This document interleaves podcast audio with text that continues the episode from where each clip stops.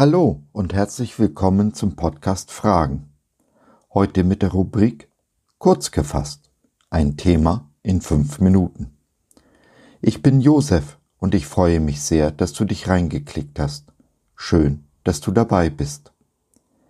Die heutige Frage lautet, was geschieht in den letzten Tagen? Dass wir in den letzten Tagen leben, steht für viele von uns außer Frage. Aber was geschieht nun wirklich, wenn Jesus wiederkommt? Lasst uns nach Antworten suchen. Jetzt.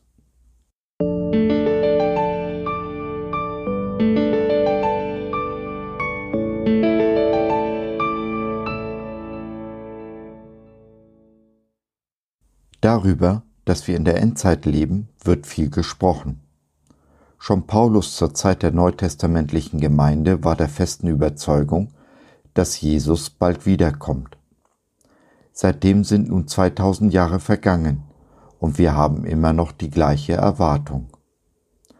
Es müssen aber einige Bedingungen erfüllt werden, bevor Jesus wiederkommen kann. Eine davon ist, dass Israel wieder in seinem eigenen Land leben muss, ein eigener Staat ist. Dies wurde, ganz wie in Jesaja 66,8 prophezeit, 1949 erfüllt. Auch spricht Jesus von Kriegen und Naturkatastrophen, die kommen müssen, bevor er kommt. Und weil die Gesetzlosigkeit überhand nehmen wird, wird auch die Liebe bei den meisten erkalten. So Jesus in Matthäus 24, 12. Wir sehen, die Bühne ist bereit. Jesus kann jeden Tag kommen. Die Voraussetzungen und Bedingungen sind erfüllt. Was aber geschieht, wenn er kommt? Nun, streng genommen wird er zweimal kommen. Zum ersten, um die Gläubigen zu sich zu nehmen und dann mit den Gläubigen als Richter der Welt. Wenn er kommt, um die Gläubigen, auch die schon Entschlafenen, zu sich zu holen, wird der Rest der Welt ihn nicht sehen. Er kommt leise, nur für seine Gemeinde sicht und hörbar. Das ist die Entrückung, so wie sie Paulus in 1. Thessalonicher 4, 16 und 17 beschreibt und die trotzdem von der katholischen Kirche geleugnet wird. Das ist auch der Zeitpunkt, an dem wir unsere neuen Körper bekommen, die ewigen, unverweslichen. Was dann kommt, betrifft uns also nicht mehr, denn wir sind ja bei Jesus im Himmel. Nach uns also die Sintflut? Naja, nicht ganz. Die folgenden sieben Jahre der Trübsal mit all ihren in der Offenbarung geschilderten Schrecken gehen aber tatsächlich an uns vorüber, denn sie setzen erst nach unserer Entrückung ein. Du kannst also beruhigt die Offenbarung lesen, ohne dir Sorgen über die Schrecknisse in der Drangsal machen zu müssen. Am Ende der sieben Jahre wird der Antichrist die Heere der gesamten Welt gegen Israel aufbieten, das sich ihm als einziges Land widersetzt. Fast sieht es so aus, als wäre er siegreich.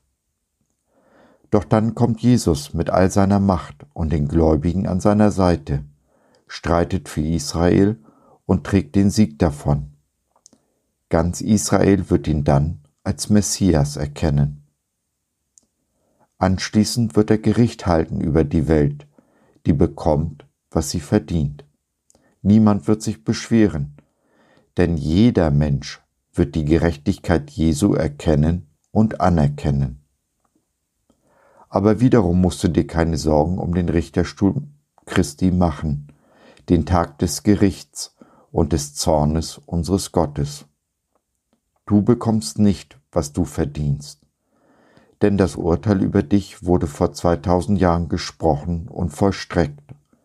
Jesus hat am Kreuz den ganzen Bockmist, den du angestellt hast und noch anstellen wirst, für dich getragen.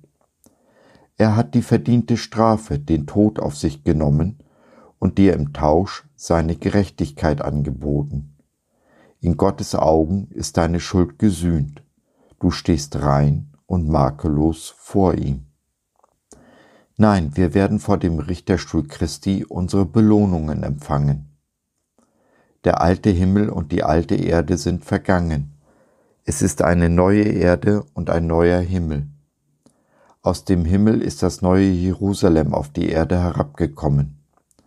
Es misst mehr als 2000 Kilometer in Länge, Breite und Höhe. Ein Strom mit reinem Wasser des Lebens fließt durch die Stadt. An den beiden Seiten seines Ufers wächst je ein Baum des Lebens. Ihre Blätter dienen den Völkern zur Heilung. Die Meere und die Sonne sind nicht mehr. Wie in den ersten Tagen der Schöpfung erhält das Licht unseres Gottes die Welt. Wir leben tausend Jahre mit Jesus in dieser wunderbaren, paradiesischen Stadt. Der Satan und seine Anhänger sind gebunden, werden aber zum Ende der tausend Jahre noch einmal losgelassen. Doch es folgt das endgültige, ewige Gericht. Sie werden für alle Ewigkeit in den Feuersee gebunden dann werden wir mit Jesus in den Himmel, in die Ewigkeit einziehen. Das ist dann das wahre Leben, für das wir eigentlich bestimmt sind und nach dem wir uns so sehr sehnen. So, das war's für heute. Ich hoffe, du hattest Freude und konntest etwas mitnehmen. Wenn du noch Fragen hast oder mit uns in Kontakt treten möchtest, dann besuche doch unseren Blog fragen.biz. Biz, B-I-Z, steht für Bibel im Zentrum. Wir glauben, dass die Bibel, Gottes Wort, absolut wahr und irrtumslos ist. Gott hat uns lieb und möchte, dass unser Leben gelingt. Dazu gibt er uns in seinem Wort Orientierung und Wegweisung für ein Leben in Fülle, genauso wie Jesus es in Johannes 10.10 10 versprochen hat. Was meinst du dazu? Lass von dir hören. Wir würden uns sehr freuen. Bis dahin, dein Josef.